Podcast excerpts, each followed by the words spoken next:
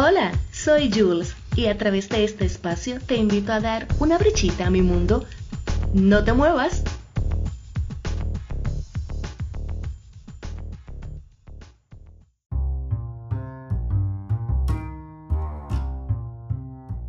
Hello, mi gente, ¿qué lo que?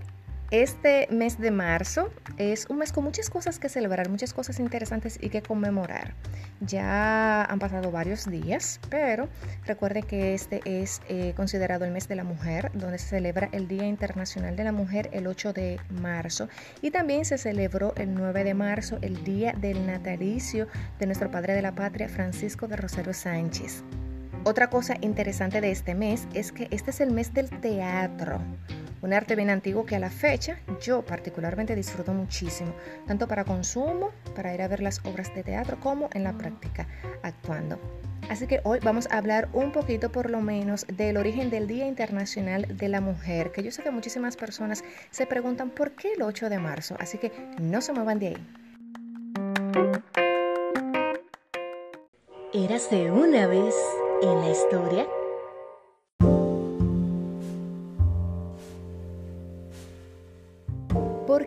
se celebra el 8 de marzo como el Día Internacional de la Mujer? ¿Ustedes se lo han preguntado alguna vez? Pues aunque en ese día a nosotras se nos felicita, a nosotras las mujeres, la verdad es que el hecho que dio origen a esta conmemoración fue una tragedia, ya que el 8 de marzo de 1908, 129 mujeres murieron en un incendio en la fábrica Cotton de Nueva York, después de que éstas decidieran iniciar una huelga para protestar por las malas condiciones laborales. Las obreras querían igualdad eh, salarial entre mujeres y hombres, mejores condiciones laborales y una jornada de trabajo de 10 horas. Oigan eso de 10 horas cuando ahora nuestra jornada es de 8 horas regularmente. Sin embargo, el dueño de la fábrica textil ordenó el cierre de puertas a fin de terminar con el, movimiento eh, encabezado por mujeres. Claro que el intento de concluir con las exigencias eh, que éstas demandaban no terminó y tras esta tragedia el movimiento se magnificó a nivel general. Casi un año después, incluso 15.000 mujeres trabajadoras de diversas empresas salieron y se tiraron a la calle.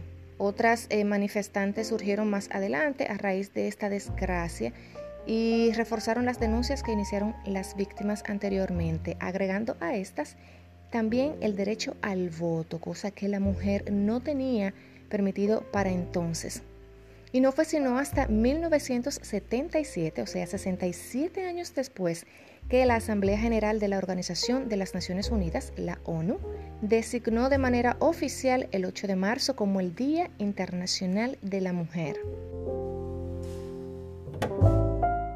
Vieja, que tú no sabes lo que me pasó en una ocasión. ¿Qué te pasó? Cuenta. ¿Qué te pasó? No que eso fue real. Que eso fue real. Pero es que eso es para morirse. Eso es para morirse.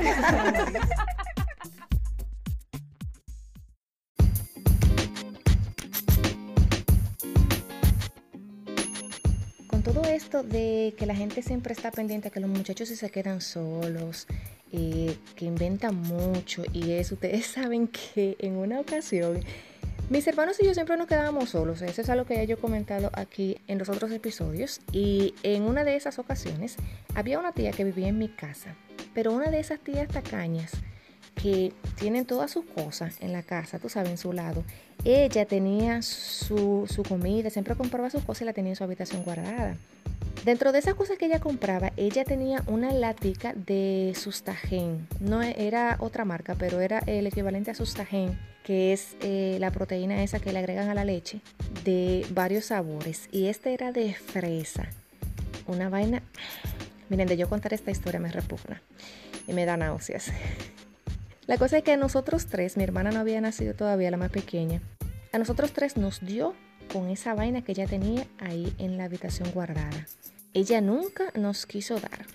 Pues un día ella no estaba en la casa, ni ella ni su esposo, mi tío, y nosotros aprovechamos que estábamos solos, cogimos la lata de sustagen y nos hemos sentado los tres a comernos el sustagen de fresa en polvo. Y estábamos nosotros que nos turnábamos eh, la cuchara con, el sustagen y come sustagen y come sustagen y come sustagen. Nosotros terminamos con la lata, solamente le quedó un poquito. Para no cansarles eh, la historia, a mi hermano mayor lo mandaron a comprar algo cuando mami llegó del trabajo y pensaron que estaba consumiendo drogas porque se andaba cayendo en la calle. A mí me internaron por varios días por vómito y diarrea. Esta es la fecha en la que yo no he podido olvidar ese sabor, esa sensación de la fresa artificial. Y es tanto así que yo no soporto absolutamente nada que sea de fresa artificial. De que esa galletita rellena de fresa, esa galletita waffle, nada de eso. Y a mi hermano menor, que fue el que más comió, el que más insistió, bueno, después de ahí él jamás echó una libra. O sea, es el único flaco que no importa lo que coma de esta familia. Pero nada, sobrevivimos y realmente no, no aprendemos de la situación. Nosotros seguimos comiendo muchísimo disparate cuando nos dejaban solo en la casa.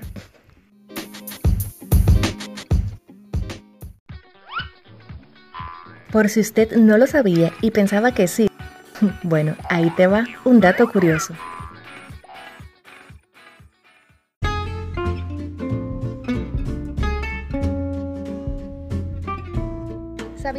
Señores, que en el año 1989 la Unión Soviética le otorgó a la compañía Pepsi, a esa misma de refrescos, 17 submarinos, un crucero, una fragata y un destructor, a cambio de que pudiera venderse Pepsi en la Unión Soviética? Este intercambio comercial convirtió a Pepsi en la sexta potencia militar más grande del mundo en aquella época, o sea, increíble que una marca de refrescos haya tenido ese poder para entonces, una que por cierto a poca gente le gusta hoy en día, pero en fin, para que usted vea cómo son las cosas de la vida.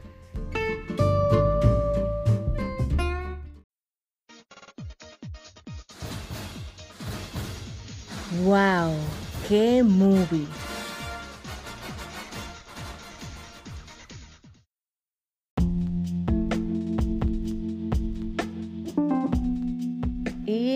Favorito. Cha, cha, cha, En esta ocasión yo les voy a recomendar no una película, sino una miniserie, que bueno, es más bien la colección de unos pocos episodios que no guardan una secuencia entre sí, por lo que puedes verlos realmente en cualquier orden que desees. Pero se trata de Internet Ruining My Life o el Internet arruinó mi vida. Y es súper importante que todo el que hace uso de las redes sociales la vea, porque son cosas vitales que uno aprende con el manejo de este tipo de herramientas. Son historias reales que muestran los riesgos de vivir en un mundo obsesionado con las redes sociales. Se examinan cómo quedaron arruinadas las vidas de personas corrientes en tan solo un momento por tan solo un error. Está disponible en YouTube y es un contenido que pueden compartir con los adolescentes especialmente. Así que ya saben, súper importante esta serie que todos los que consumen y usan las redes sociales la vean. Internet ruined my life o el Internet arruinó mi vida.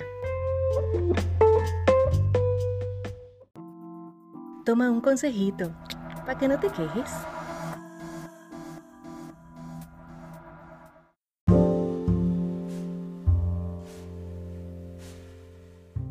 Dijo alguien una vez que si todo está bajo control, es porque no vas lo suficientemente deprisa. Acelera y tráyate que después el golpe avisa. Pero no te vayas tan despacio en la vida que cuando llegues a donde vas, solo te dejen las obras, el bagazo.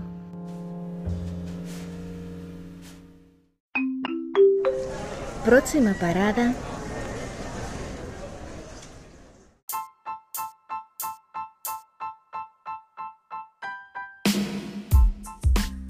Y en nuestra próxima parada está la Laguna Dudú, que está ubicada en la provincia María Trinidad Sánchez, próximo a la autopista Cabrera-Nagua. Este lugar tiene una amplia y bella área verde donde se puede acampar y lo que es mi parte favorita del lugar. También se puede jugar voleibol o hacer cualquier tipo de actividad al aire libre. Cuenta con un área de venta de comida, que por cierto es el único lugar en todo el pedazo. Y la entrada al parque eh, tiene un costo de 200 pesos por personas a los adultos y 100 pesos los niños de 5 a 10 años.